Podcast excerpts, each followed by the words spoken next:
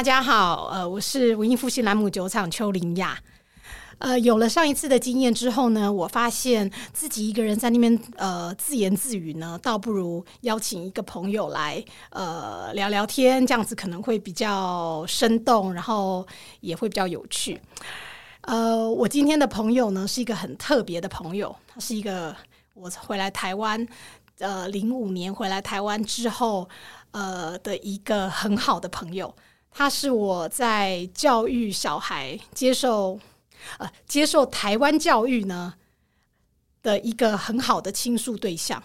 因为欧丽文没有经历过台湾教育，那我自己又离开台湾十几年，所以呢，我有很多水土不服，或者是不了解为何台湾学生、台湾老师会这样子呃处理的一些疑问，然后每一次我都会想到我这个朋友。好我们今天来欢迎我的朋友 Eder。嗯，大家好，我是 Eder。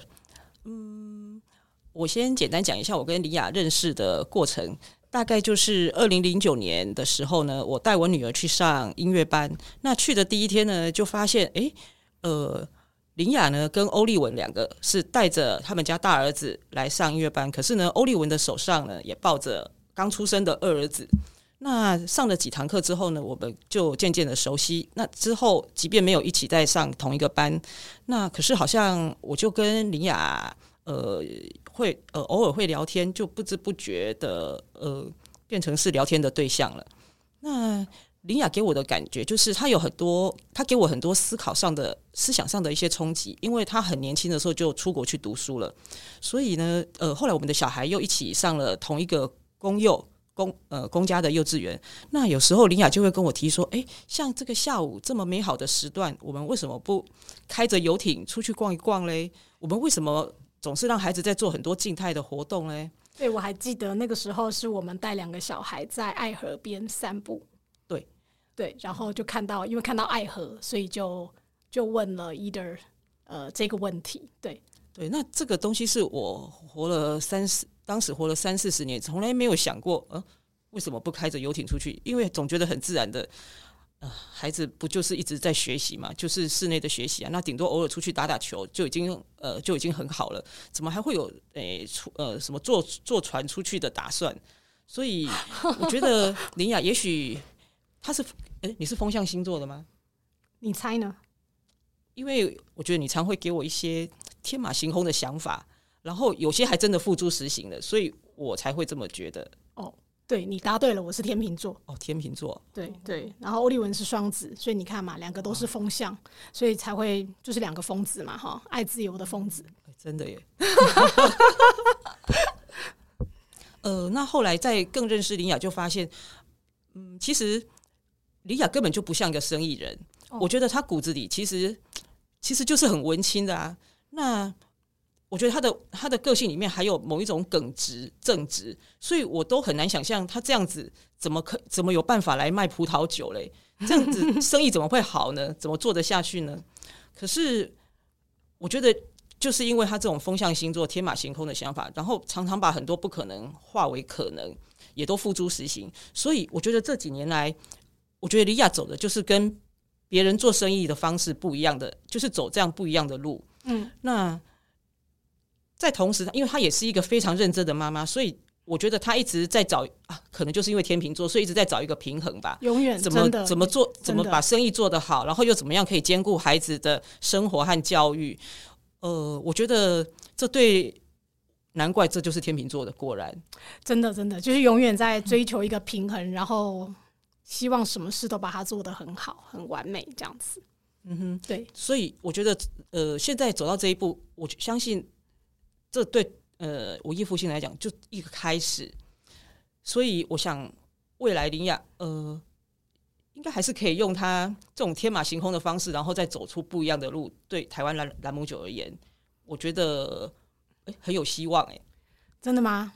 我觉得蓝姆酒呢这一块就交给欧丽文，他就是蒸馏蒸馏厂的制酒这一部分就交给他，然后我呢我现在就把我的甘蔗田顾好。其实嗯。甘蔗田顾好，然后对，其余其实都是我做嘛，哈，所以我就是包山包海，全部都是我做。可是我 either 说的这一个，就是你说的这个新的局面，我觉得我的 podcast 应该是会，我现在越做越有信心，所以我觉得还蛮有趣的。嗯嗯，所以 either 你有没有什么问题要问我？因为我觉得好像有问有答会比较自然，然后不像我上次在那边自言自语。呃。我想要问说，哎，你为什么后来从你先是你是先去加拿大魁北克那边读书嘛？然后为什么回来以后又决定去法国？哦，好，其实我回来台湾，我本来要念口译，然后后来我没有没有去念，然后就呃在加拿大念完大学之后就回来台湾一年。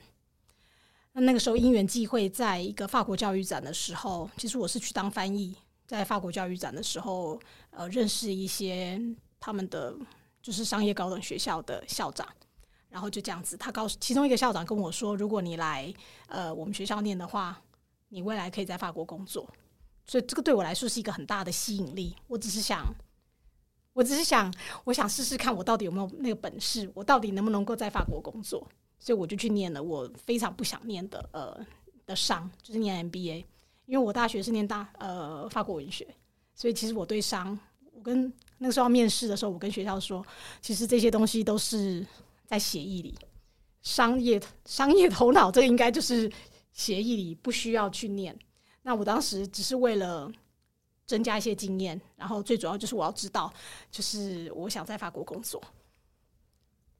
对，去法国是什么时候的事？哦，我是二零哦一九九九去的。所以一九九九念到二零零一年，零一年毕业，然后我就就去雷诺了，就是二零零一年。对，所以一九九九到二零零一。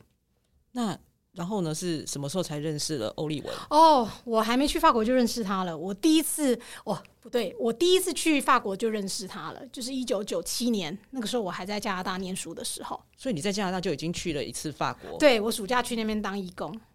然后欧利文是义工的团长，所以我在。我在那个脸书的呃粉丝专业，我有分享一次的故事，就是我讲我怎么认识欧丽文的。对，所以我在你要我跟你讲，再讲一次吗？再讲一次。好好好，所以我那个时候是在法国一个很乡下，就是它中部山区，超级冷的地方，连夏天还超冷的六月份。然后我去那边当当一个义工。那欧丽文他其实欧丽文从十八岁开始，他每年暑假都。在当义工的团长，他就是带一个十几个人的呃青少年或者是成人呃大学生，然后他们去法国呃付出劳力体力，然后换取法国政府供你吃、供你住、供你娱乐。所以有些是像考古的，有些是维修城堡的，有些是呃环境的。所以当时我就是在山里面做一个呃休息区，就是在山区的呃路边一个让。你开车要休息，然后可以在里面野餐，所以那是我的工作，就是我是做的那个工作，是这样认识欧利文的。那然后呢？认识了，然后呢？哦，认识了，然后认认识就觉得可能就之后就再见了吧，就永远不再见了吧？对，因为法国人不是都，我觉得法国人就是讲话都是嘴巴很甜，可是呃，可能都不是很都不是实话。法法国人嘴巴会很甜吗？他们都是甜言蜜语啊，真的吗？呃，对对呀，因为看那个法剧啊，总觉得法国人好像很毒舌哦。确实啊，确实没错没错，我觉得是很毒舌，对他们很喜欢辩论。对，可是当他在追求你的时候，就是会甜言蜜语啊。嗯哼，对，所以那个时候我想说，我应该就暑假呃就不再见面了。然后后来他就持续的写信给我，所以你们是有文书往返就对了。哦，对，因为欧丽文很会写信。文笔很好，然后我又是念文学的，就会被这种吸引，被这种文笔很好的人吸引。嗯，是写是写了什么样的东西吸引你？我早就忘记了。呃呃，可是很会写，很会写，很会写诗啊，很会呃，就是写写作他的强项嘛。对，以后有机会再把把信找出来。好啊，可以啊。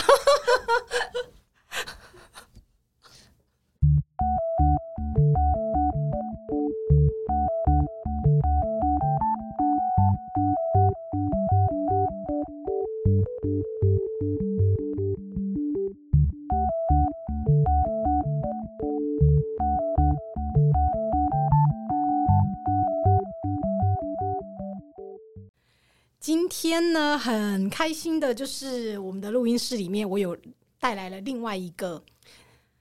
另外一个朋友，这是一个很特别的人。呃，所以呢，他是我在二零一九年九月份呃的实习生，当时他是念文藻法文，就是法语系，然后他来实习了六个月。他跟我来说，我我我这几年有那么多的文藻的学生哈，呃，这个这这个女孩子是跟我有革命情感的，因为她在我最辛苦的时候，她一直在我的身边。我最辛苦的时候就是在甘蔗田，她一直陪着我。好，所以呢，她是她现在已经是我的正职的员工，所以是季军。大家好，我是季军。好，季军，谢谢你，谢谢你愿意呃。拔刀相助，然后 因为自己一个人录 podcast 真的是有点奇怪。好，所以季军，你要不要说一说？好，我先简单介绍一下。所以季军跟我在二零一九年我开始种甘蔗的时候，季军是跟我呃那个时候他在实习，然后之后呃那个时候十一月份种甘蔗，然后灌溉。然后这这其中有非常多多的故事，然后我请季军跟大家分享。嗯，我觉得种甘蔗的时候真的是一个，就是我没有想到的体验，因为我以为就是来酒厂的时候，就是可能做一些比较简单的门市的工作，可能帮忙销售啊，或者是最多可能就是跟呃外国朋友可能有一些英文上的来信这样子而已。可是种甘蔗是因为。因为朗姆酒原料是甘蔗，可是我真的没有想到，原来就要真的要种了，所以 我真的非常的很就觉得这是一个很大胆的尝试，而且它也是一个就是应该说没有一个没有一个酒厂会这样子，就是那么辛苦的从原料开始，就是嗯，就是想要从甘蔗这个有最有机的这个原料开始，然后慢慢的这样子。去蒸馏，然后都是自己来。对，因为其实那个时候，呃，欧利文他他自己种是二零一三年种的，所以那个时候我都没有加入。二零一三年的秋天，呃，那个时候几百行的那些甘蔗，我没有下去走过任何一行。然后后来，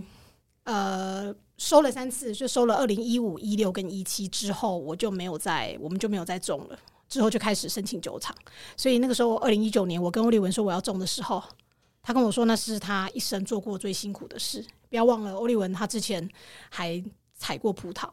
啊，他不是采过葡萄，是每年的九月他都去采葡萄，他都去博酒来，就是采葡萄赚钱这样子。对，所以他那个时候跟我讲说，那是他一生中做过最辛苦的体力上最辛苦的工作的时候，我就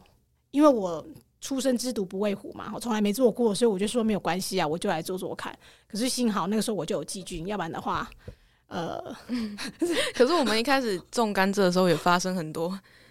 有趣的事嘛，就是一开始什么都不懂，然后对我们就是会被别人笑那种，对，就是我们可能就是在自己的就是几公顷的甘蔗。我没有很大，大概不到一公顷。哦，不到一公顷，然后我们就两个人，然后就在甘蔗田里面，然后在想说，哎，这个水要怎么去灌溉？对，这个是一个很大的问题。我们当时台湾的天气，然后小黑蚊，哦，小黑蚊都不用说了，这个真的是很可怕的体验。可是，呃，那个时候有一件，呃，那个有有有一件很很。很很重要的事情其实就是就是灌溉，因为我们根本就不知道如何灌溉。然后我还记得就是呃甘蔗种了一个月之后，然后我跟季军回去。哦，那个时候种的时候，我跟季军说哈，这一行就你负责。没有，那个时候我们有帮手哈，就一天内全部种完。然后那个时候我记得我跟季军说好，这一行你负责。然后到时候要采收的时候，他已经实习完毕，我跟他说那你就回来，对不对？你还记得吗？有有有，就是你实习完毕。呃，然后采收的时候，这一行也由你来采收。然后我记得很清楚的，就是种了一个一个月之后，然后我跟季军去岐山，然后我们就我就我那个时候非常的难过，因为没有贸易，就是没有任何一颗小甘蔗。然后因为那是我第一次种嘛，所以我不知道，我不知道季军还记不记得，就是我就。去田里，然后呢，我看了我就很难过，因为没有没有冒出任何一颗小甘蔗，所以我就打电话去跟那个卖我甘蔗苗的那个吴先生跟他说，很有有没有可能啊？就是一个月还没有长出来，然后 然后他就跟我说，呃，他说啊，你有饮水无啦？我讲哦，爱饮水哦，啊，当然哦，你无饮水。他说啊，你都没有灌溉，怎么会长？所以那个时候我就说好，我有好好好，我们我们会灌溉，我们会灌溉，可是我们可能灌溉的水不够多这样子。然后我就记得，我就我们就去翻，我就去翻一翻一根甘蔗出来，然后。我看到那个芽，它冒出来的芽，我我记得，我永远记得那个那个时刻，就是我给季军看，说你看，你看这个芽，这个芽终于冒芽了，你还记得吗？对，那个很开心，对，就是我们居然看到一个甘蔗冒芽，可以开心到，嗯，开心到不行，然后开心到极点，然后那个时候就觉得说，哦，我心安了，因为呢，我没有白费白费苦心，因为甘蔗是有冒芽的，应该不止一颗吧。没有，我不，我不可能全挖啊，所以我就 你是要去挖开哦。对对，我们就是去土里面找嘛，然后找看这样到底有没有发芽，因为它冒的那个小芽就是还没有还没有冒出土，从土里面冒出来。嗯，对，我只能说，可能是天使之前也喝了你们太多酒，所以他就派季军来帮你。然后才可以继续喝。我我对我我那个时候很很多时候就是我们要看，因为我们没有经验嘛，所以呃，像说你在你要去开去开我们的古井，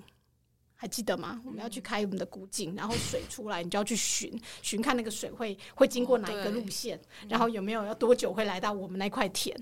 然后所以意思是还要去找井啊。哦，井是我们本来就有井，呃哦，我们自己有一个井，可是我们的井的水不够，水量不够多，所以村庄里面水利会也有一个井，就那个一个很大很大的井，好像很多人都在抢井的感觉。对，没错。对，所以我们还有起了很多争吵。嗯，季军，你要不要说说看？好像是一个阿妈吧，就是他会骑摩托车过来，然后就骂我们，就会。就可是详细详细的骂什么，我有点不记得。但因为他是讲客家话，对他讲客家话，然后就是不不不，然后就那个时候我就是呃被吓到，就是我不知道在讲什么。可是他就是看到我们就很讨厌我们，对。对，因为他们的田是在我们的之后，那他就会因为他的田是他是种蔬菜，所以他需要每天灌溉。然后他们会认为，就是有一个不成文的规定，就是认为那个水是水是他去开的，所以那个就是他的水。那经经过我们的田，我们不能够用，虽然我们只用一小部分，他也觉得我们不能够用。然后，所以嗯，就有一些争执，而且我记得印象很深刻，因为这个太太她嗓门很大，然后而且她讲的话我们都听不懂，因为她。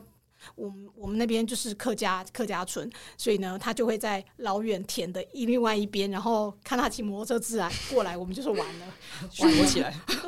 没办法躲，所以呢，他就会跟我说，他他说哈，我说他他骂完季军之后，我就过去问他有什么事，然后他就说，呃，我说为什么你要骂我女儿？他就说那是你女儿，然后就开始。对，所以那个时候，我曾经跟季军说：“哎，季军，我干脆领养你好了，因为 既然人家都说你是我的女儿。”对，然后他就在那边，嗯，所以我们就是要去跟他们抢水。对，可是我觉得除了就是这这这项，虽然说我们被骂，可是我们也遇到了一个很好的大哥。哦，那个也还叫大哥，那应该是一个阿飞吧？对，对，就是在我们。就是很笨的时候，就是可能我们都不知道，哎，这个水管要怎么接，他就会他就会时不时的呢，也是骑摩托车，然后过来看一下我们，然后来教我们说啊，你们怎么那么笨，就是这样而已啊，然后就教我们怎么用，然后我们就就觉得还好有他在这样子，对，真的。然后还有一次就是我跟季军，呃，因为我们的土地不平嘛，就是我一开始种的时候，因为我没有经验，所以我不知道要要把它抓那个水平，所以那个地就是有前面那一部分是比较。低洼的，所以呢，灌溉的时候水足够的时候进来呢，它就是没有办法流往后面。然后那个时候，我跟季军看到的时候就说晚了，那我赶快来呃，来把它引到后面。好，那是那个时候我们两个人在在在在田里面的时候，就是那个泥土已经已经非常非常水已经太多了，所以我们两个是陷在泥土里面。然后动动弹不得，没办法，真的就像那个什么流沙一样，我们是爬不出来的。然后结果这个时候呢，那个阿伯啊，就骑摩托车过来了，然后他就说：“我还记得哇，他说哦，他两个人弄生啊，身高位身高都不爱起来啊，哈，底下生老公模样。”然后我们说：“对，我们现在是。”我们连爬都爬不出来，就是很需要他救我们。嗯，所以季军的这个工作，应该之前应该是想说，以为只是来翻译，然后跟国外的厂商联络，就但是没想到还要做农夫。没错，没错因为。那个工作下面没有项目没有写重甘蔗，因为我如果写有重没有，我应该忘了。我如果有写重甘蔗，我想也没有我实习生会来的，呃 绝对没有。也是。但我觉得他是真的是一个蛮不错的体验，就是会让我会觉得说，哦，原来我本来甘蔗是从无到有，就是从它是一个小苗，然后慢慢生长成真的超长的甘蔗的时候，就觉得很有成就感。嗯，对，而且我们就是可能有经历过那那段时期，就会觉得后面的成果就是比较，嗯、比较有收获的感觉。哦，真的，所以你没有觉得被我骗了？没有啊，就是都是学习。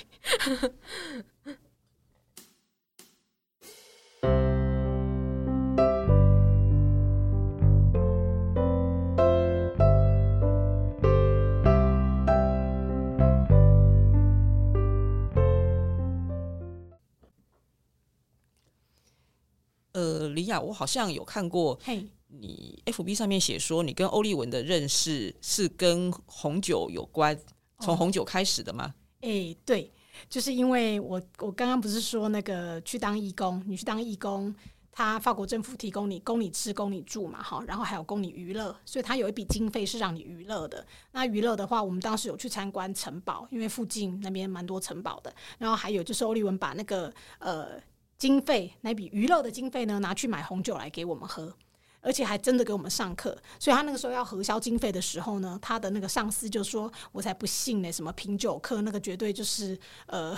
就是买醉这样子。”所以他的连他的上司都不相信他是跟真正真的给我们上课。可是确实他就是他那个时候因为红红酒很便宜，一九九七年的时候，呃，一瓶五大酒庄的二军酒大概就一百一百法郎，四五百块台币就有了。所以就是非常非常便宜，便宜非常非常便宜。所以那个时候他就去，因为欧利文跟我们说，如果你要喝红酒，你要喝红酒，你就是从好酒开始。如果你喝了不好的酒，那你绝对不会喜欢上。所以你一定要喝有一点品质的，然后你才会喜欢上这一款酒。所以呢，欧利文当时我们喝了就是呃喝了拉菲的二军，然后呃拉杜就是五大酒庄另外一家的二军，然后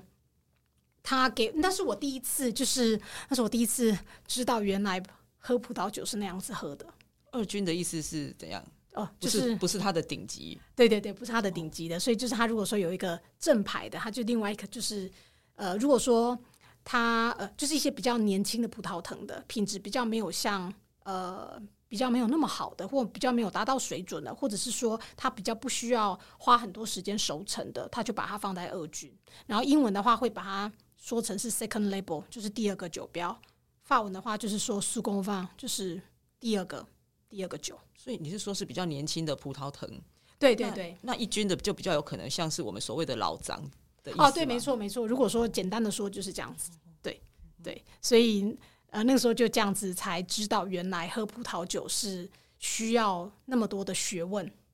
然后这些学问是欧利文他本来就有的，对他从十九岁，我认识欧丽文的时候，他那个时候刚刚满二十五岁，刚刚过他二十五岁的生日，所以呢，呃，他从十九岁开始就一直在呃学习葡萄酒的知识，这样子，所以他从那个时候开始就是把他赚的所有的钱都拿去买葡萄酒。我记得他不是老家还有一个酒窖吗？哦，对对，可是那个酒窖是、呃、那时候是空的吗？还是就已经有放很多他买的葡萄酒？因为那个时候我认识他的时候，他爸爸妈妈刚换房子，所以刚买到这个有酒窖的房子，就是你 FB 上面看到那个很很石灰岩的那个墙那个嗯酒窖，对。可是是他之前的那个房子是没有那么漂亮的酒窖，对，所以呃，法国会很多乡下的房子都是有酒窖的哦，对对，像是哦欧丽文他们村庄，他那个村庄就是他那个村庄是一个中古世纪的村庄，所以里面的房子大概都四五百年，都很老的房子。然后每一个房子都有酒窖，每一个房子都有酒窖。对，然后他会储存，像说他们如果种马铃薯啊，他就放在地窖，所以就可以吃一年。然后他们也放他们的煤炭，就是还有生火，所以。当时欧利文在清他的地窖的时候，清出了很多的呃煤炭啊，清出了很多的连枕木也有啊，就是他他就是什什么东西都有，可是他每个房子每个房子都有一个地窖。对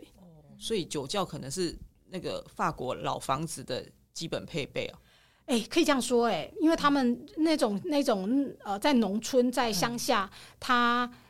如果说他有耕种的话，他如果自己种马铃薯，他一定会需要一个地窖发马铃薯。然后那边的老房子，没错，就是基本配备，因为它完全没有一个房子是没有酒窖的。对，所以如果你去那边的话，很好玩，就是你去那边，然后呃，你去串门子，然后他就会跟你说，你要不要喝我的酒？我有种，我有做葡萄酒，所以他们就会带你去他们的地窖，然后去喝他们的葡萄酒。他们大概就是一般这种酒窖里面的温度大概是都几度？哦，就是那个是很好的温度，就是呃，适合放酒的温度对，就是那葡萄酒是温带温带温带呃地区的产物嘛，所以他们就是天时地利人和，所以它的地窖不用像我这边夺马酒坊之前的地窖还需要吹冷气，它的温度就是十几度。对，所以也不可能发霉什么的嘛。发霉啊！哦，如果他们要做，如果说你买一个乳酪，然后你很希望你的乳酪继续熟成，因为他们喜欢吃法国人喜欢吃重蓝口味乳酪嘛，对啊，像蓝纹乳酪，对他们很喜欢呃味道很重的。然后他如果说你要让它熟成，像呃，他就会把那个乳酪拿去地窖，让它呃继续熟成。对，所以确实是会有的。所以继续熟成，其实对乳酪来讲就是继续发霉。哦，对对对啊，是啊是啊，所以它味道就会更重。对对对，嗨，对，所以刚刚刚讲到就是葡萄酒啊，所以我在我跟欧丽文呃在在当义工的时候嘛，三个礼拜，那就喝了很多的葡萄酒，然后就学了很多，然后才发现说原来呃葡萄酒有那么多的知识，然后之后呢就呃义工结束之后，然后就跟另外一个呃朋友，然后一起去欧丽文的外婆家玩，他外婆家在波尔多那边，然后在那里的时候呢，呃，欧丽文就持续，他就是每天教我们葡萄酒，每天教我们。然后在那边就有一天，就经过了一个呃酒的商店，然后欧丽文就跟我讲说啊，他看到一瓶酒，那瓶酒如果没有买，会后悔一生。然后我那个时候什么都不懂，他就问我说：“你身上有多少钱？”我数了数，我有五百法郎，五百法郎大概相当于台币大概两千多块。好，然后他就跟我说：“那叫我借他。”我说：“那我之后就就没钱了。就断吹。我就没有钱。”对，可是他跟我说，如果你不买的话，就是会后悔一生。我觉得这样很严重哎，然后后悔一生。他跟我说那是拉菲的，拉菲一九八二年，就是五大酒庄的其中一家拉菲，拉菲的 h o c h 的。然后他跟我说一定要买，所以他觉得他当时是觉得这个价格是很合理的，对对对，甚至很便宜。是是，对，而且对，没错，就是这样子，所以才说一定要买。嗯，那我也，我好像，我现在发现，我现在回想起来，我发现好像我从一开始就相信他了，对你都会相信他。好像是哈。然后我就把我的五百法郎掏出来，然后给他，他有七百法郎，所以我们花了一千两百法郎把那瓶拉菲买下来，这样子，然后所以那那一瓶是一千两百法，郎，对，所以当时大概就六千多块台币。后来它涨价涨到涨到超级高的，真的是不可思议。可是现在应该没有喝吧？我、哦、没有喝，没有喝，然后又把它带回来台湾。然后很有趣的就是它的酒标就被那个阔鱼吃掉了。就是你看阔鱼多聪明，阔鱼知道呢它的酒窖里面哪一支酒最昂贵，所以他就去把它的酒标上面一九八二八二呢，这样这四个把它吃掉。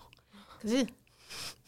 这么巧，对，可是幸好就是它的软木塞上面会有标示，所以还好。哦对，所以就是这是我们呃，而且我当时买的时候，我都我都还不知道我未来还会不会跟他见面。嗯，对，然后他就说那只酒买了，就是放在他的酒窖。可能可能冥冥中有注定，我未来还会跟他见面。可能就是欧丽文常说的，以后你就知道了。对对，所以过来呢，买了那支酒之后呢，就没有钱了。然后我还要继续在法国，不知道过几个礼拜，可能剩没多少了哈。然后之后呢，就每天吃两餐就好了。这个我好像在故事里面有写过，就是就一天吃两餐，然后有其中有一餐呢，就是去海边挖生蚝。嗯，那个是废弃的养殖场，就是它海边就有点像我们这边的七股啊、东石啊，就是到处都在养牡蛎。然后我们就去那边，呃，找那个人家不要的，人家已经遗弃的，因为它的就是那个那个个那个长得太大了，就是它原本它可能有一个固定的呃大小，他们最喜欢，然后过来它过大了，他们就不吃了，所以我们就去我们就去挖那些来吃。对，然后我们就拿一个酒杯，这个也要讲究，拿一个好的酒杯，然后买一瓶白酒，然后还要买一根法国土那个长棍面包 baguette，然后就去海，然后拿一只刀子，然后就去那边挖，然后一天吃一个人吃个二三十个就饱。哇，对，然后每天哦是每每天这样吃哦，这样持续多久啊？我我已经忘了，可是就持续几天吧，就是哦每天都这样吃，然后我还打电话回来给我爸。然后对方付费的，因为没钱打电话，打电话回来对对方付费的，我我爸接的时候还劈头就骂，那个很很贵耶，还用还 用对方付费的，跟他讲说我好可怜，我都没钱了，然后我现在每天都吃生蚝，然后我爸就说哦，吃生蚝还会可怜，真的很可怜。所以那个地方是也是在波尔多嘛，那个海边。对所以它就是波尔多是靠海的啊、对，波尔多到海边大概就是三十分钟的车程吧，所以它就是在靠近波尔多呃旁边的一个那个地方叫做巴山达卡松，就是一个小小的海湾这样子。对，所以欧利文小时候都在那边，呃，每年的他每年的暑假都在那边。对，可是他那个时候从来都没有去看过，就是波尔多的酒庄都没去过。他一直可能他在等我吧，等到我才跟我一起去参观波尔多的酒庄。这样子，对，我觉得也许他要你拿酒出拿钱出来跟他一起买那一支一九八二年的酒，就是代表已经是一种认定吧。哎、我也不知道哎、是不是冥冥中？我不知道。你等一下我去问他，好，我等一下问。好好，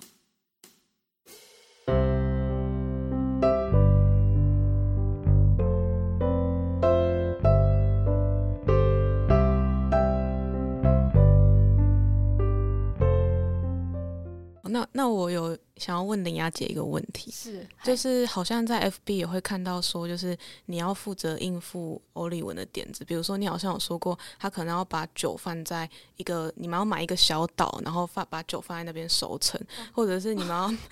要呃租一个船嘛，然后放把酒放在船上面，然后熟成，好像属于台台湾的风味或什么的，就想要问林雅姐是就是怎么去呃应付这些点子。哦，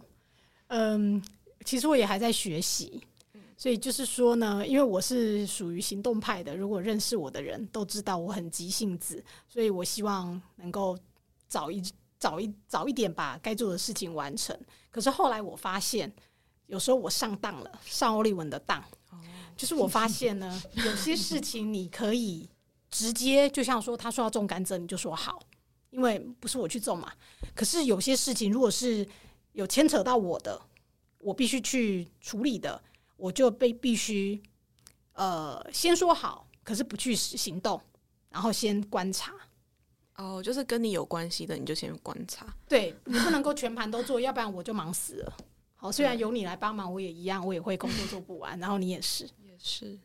那他有什么就是点子？有更多点子是我们不知道的，可是你觉得没有办法实行的？哇，天哪，超多的，超级多，而且我都忘了。嗯其实连其实这些像说就是船上熟成啊、海底熟成这些，其实我们都很想做。然后上一次去呃哦或者高山熟成，我们上次去清境就有去找一个地方，找一个一个客人介绍的呃一个农庄。可是我的天哪，那个路真的有够有够窄，然后我们光开那条路下去。大概十分钟的车程，就一直说服我绝对不把橡木桶拿来这里，因为你根本就不可能开卡车进去。所以就是其实有很多困难点呐、像说玉山啊、呃溪头啊，或者阿里山啊这些，我觉得好像不是不是以我个人的能力我就可以做到的。对，可能以后可以试试看。我觉得我以后一定要试，以后一定要试。其实连船这个都很多客人也会主动呃写讯息给我，然后跟我讲说，哎、我有某某某一艘船，某一艘船。可是上次碰到的那个困难就是说，嗯、我的木工师傅呢，他有一艘渔船，嗯。那也都同意了，就是我把我的橡木桶放到他的船上，他的船上，对。然后后来呢，呃，没有，后来问到的问问题就是，他渔船出离开港口的时候，呃，那些港务的在港口工作的那些人员会上来检查，然后如果说他看到你这这个桶子的酒，呃，你要怎么样？跟他解释，我跟他说、啊，你就跟他讲说，你就是钓鱼的时候要边喝酒啊，然后，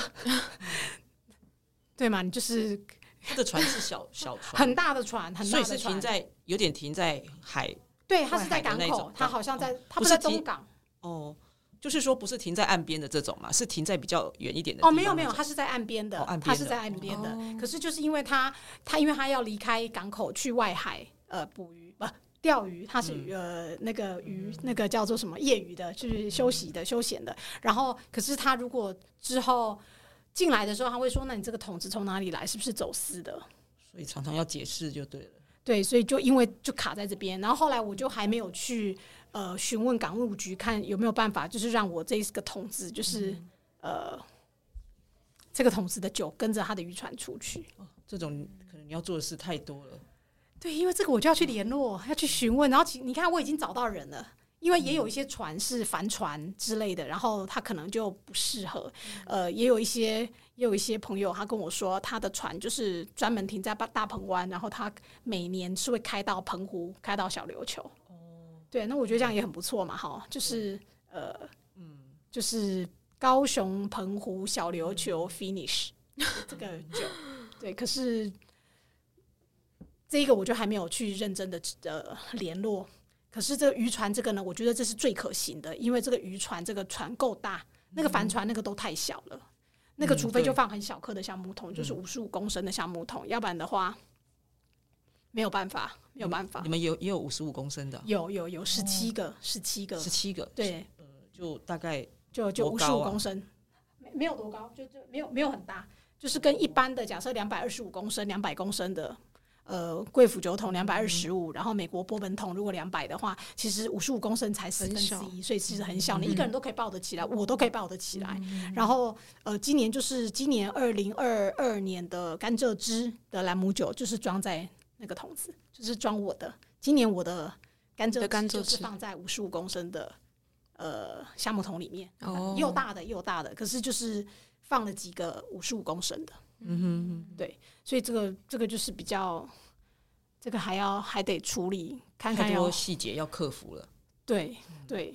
所以呢，就是回答季军的问题，就是说，呃，要懂得去不去拒绝，绝对不泼冷水，嗯，因为泼冷水对我没有好处，所以呢，就是不拒绝，然后先先等待，然后如果是很好的点子，我就马上做。然后，如果我觉得没有很好的点子，可是我不能够拒绝他，我就先观察。然后到有一天，他可能自然而然就会说：“哎，他觉得这个点子没有那么好。”因为双子座的人就是刚刚说到啊，善 变会有一点像 善变，对，而且点子太多，就是永远都在想点子，所以这个时候我觉得他有一点在飞。那我如果碰到这个在飞的人，我就会把他拉住，然后呃，我是比较 放风筝的人，好像是吗？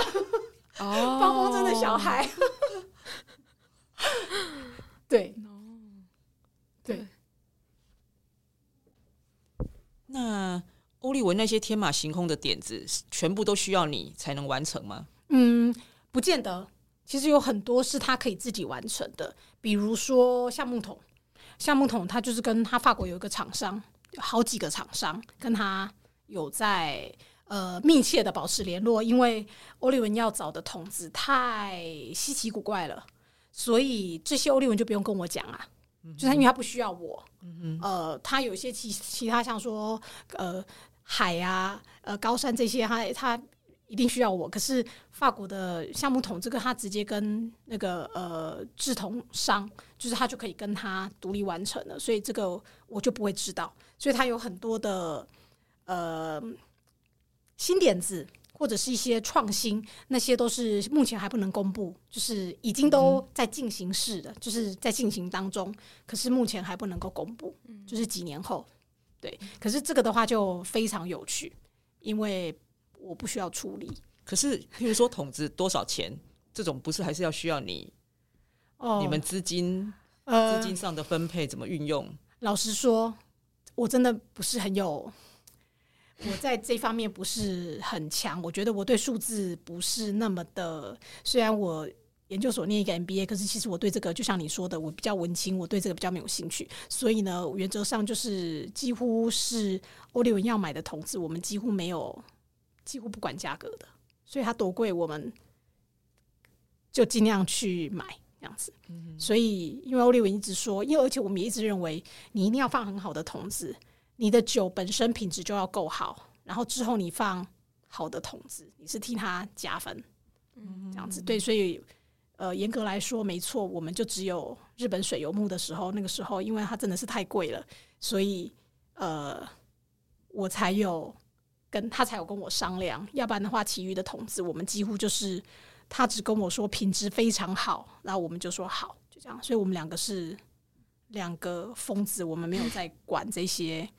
啊，因为我们少了一个财务哈，一个财务来跟我说这个太贵了，不能买这样子。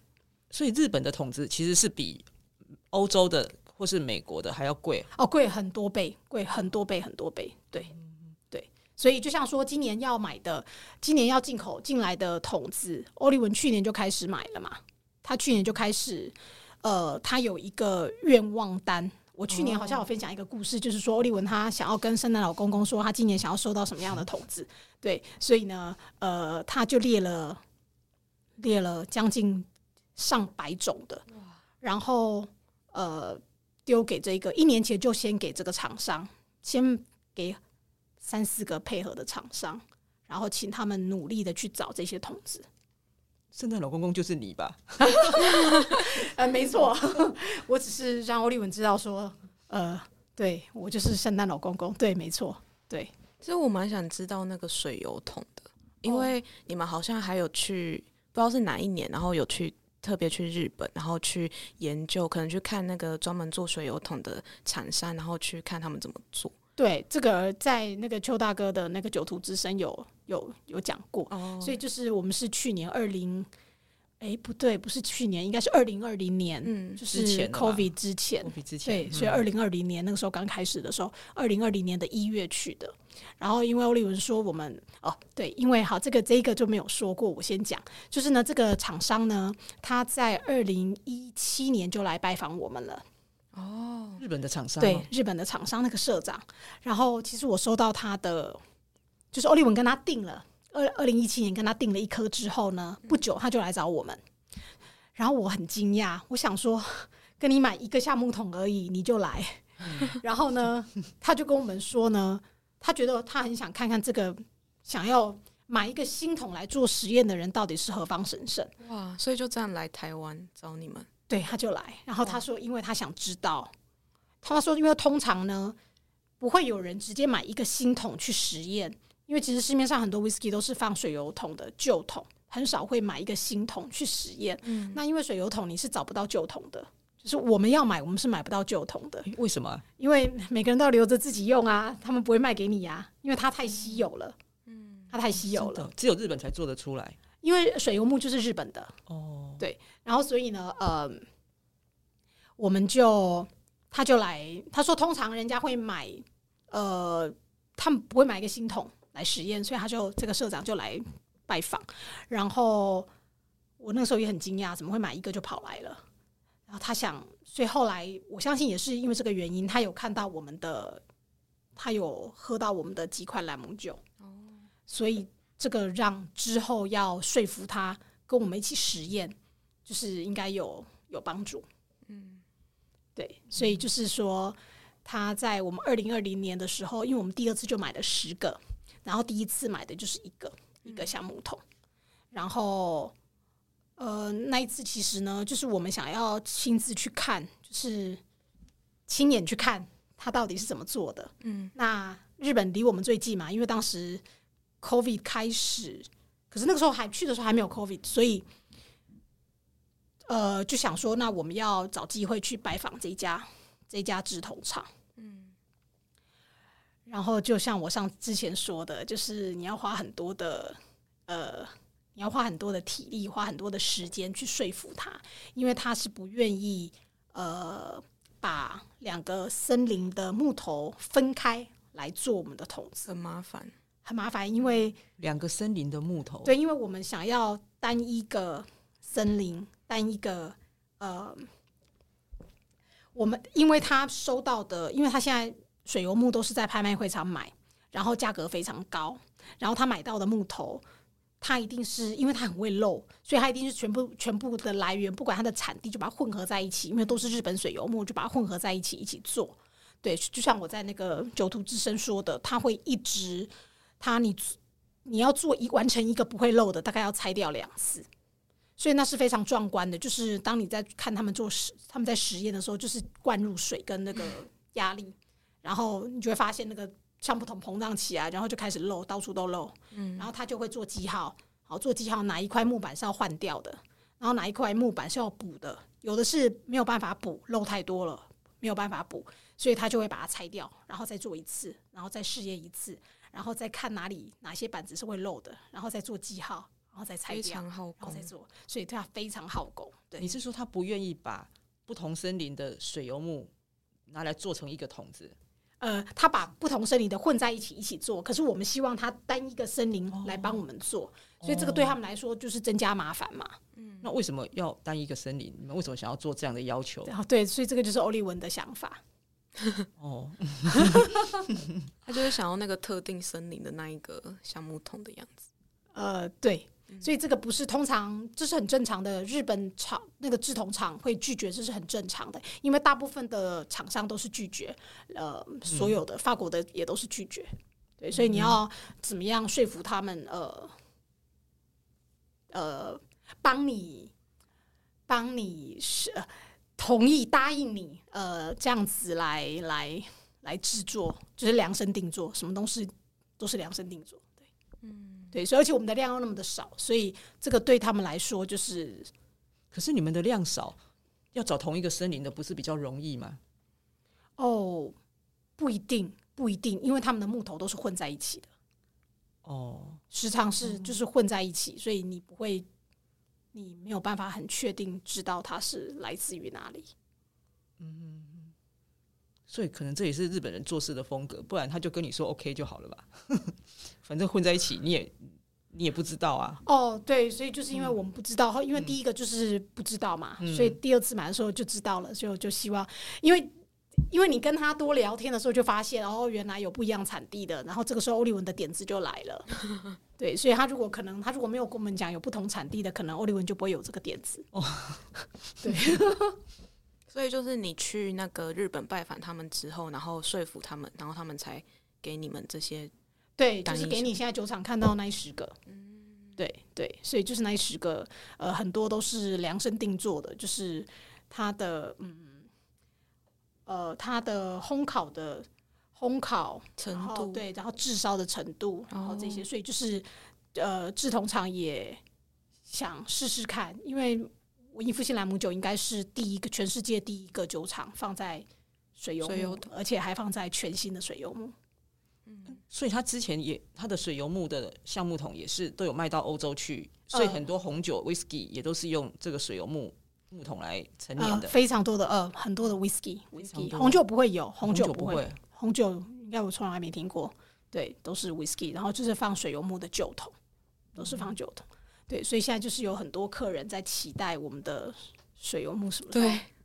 我每次都会看到很多客人都会说啊，有水油木的过桶就通知我这样子，目前都还没有啊。呃，有有有有有有。有出了几款，就是过桶的，就是说它起先可能在贵腐酒桶熟成，或者它在北国桶熟成，然后之后呢，有一段时间是进去水油木，就是做 finish，就是过桶，就是看。呃，那我想要知道是说过桶这个意思，就是你酒标上面的 finish，嗯，是这个意思吗？对，那是什么时候才叫 finish 呢？所以就是说，如果你第二桶，就像我刚刚说的嘛，一天几个月。呃，都是 finish 嘛，哈。那再来就是说，如果你第二桶进第二桶的时间比第一桶还要短，我们把它叫做 finish，通常都是这样子。那像如果说你第二个桶子的时间跟第一桶是差不多的，我们就把它叫做 double maturation，就是双桶熟成。因为两桶就不会就不会标 finish 了，没有就会写 double maturation。我之前有一桶一八二九一，就是写 double maturation，就是双熟成、双桶熟成，两桶的时间差不多。然后像今天早上我预购的这一桶一九一六八，它没有写 finish，他写 Pinot Rouge cask。嗯，一九一六八 Pinot Rouge cask，就是因为他第二桶的时间长过于第一桶。哦，这样我就懂了。那我外行问一下，一九一六八的意思是怎么来的？对，好，所以我再重新讲一遍。所以一九一六八就是说，它是二零一九年那一年的第一百六十八天，所以也就是说，呃，一百六十八天那一年的二零一九年的六月十七日，呃，蒸馏完进入桶子的，就是它进入桶子，这个就是它的呃，就是一九一六八。哦，就是二零一九年的第一百六十八天装进桶子里。对对，所以如果是一八零九五的话，就是二零一八年的第一百九十五天。一八零九五就是第九十五天哦，就第九十五天，对不对？一八零九五就是第九十五天。好，这样子。所以这个是呃，所以之前有客人问我过，那有没有可能就是一天装两个桶子，所以就有那个两个桶子的号码是一样的？对，是有可能的。可是，可是因为我们的量很少，所以到目前为止，应该还没有，应该还没有这个状况。可是如果说有的话，因为有可能进的桶子是不一样的，所以假设说我有两桶一八零九五好了，假设那就是一八零九五，第一桶是什么？我会把桶子写上去，然后第二桶就另外一个桶子。对，可是因为我们的量很少，所以到目前为止还没有这个状。好，那我想我们今天也聊的差不多。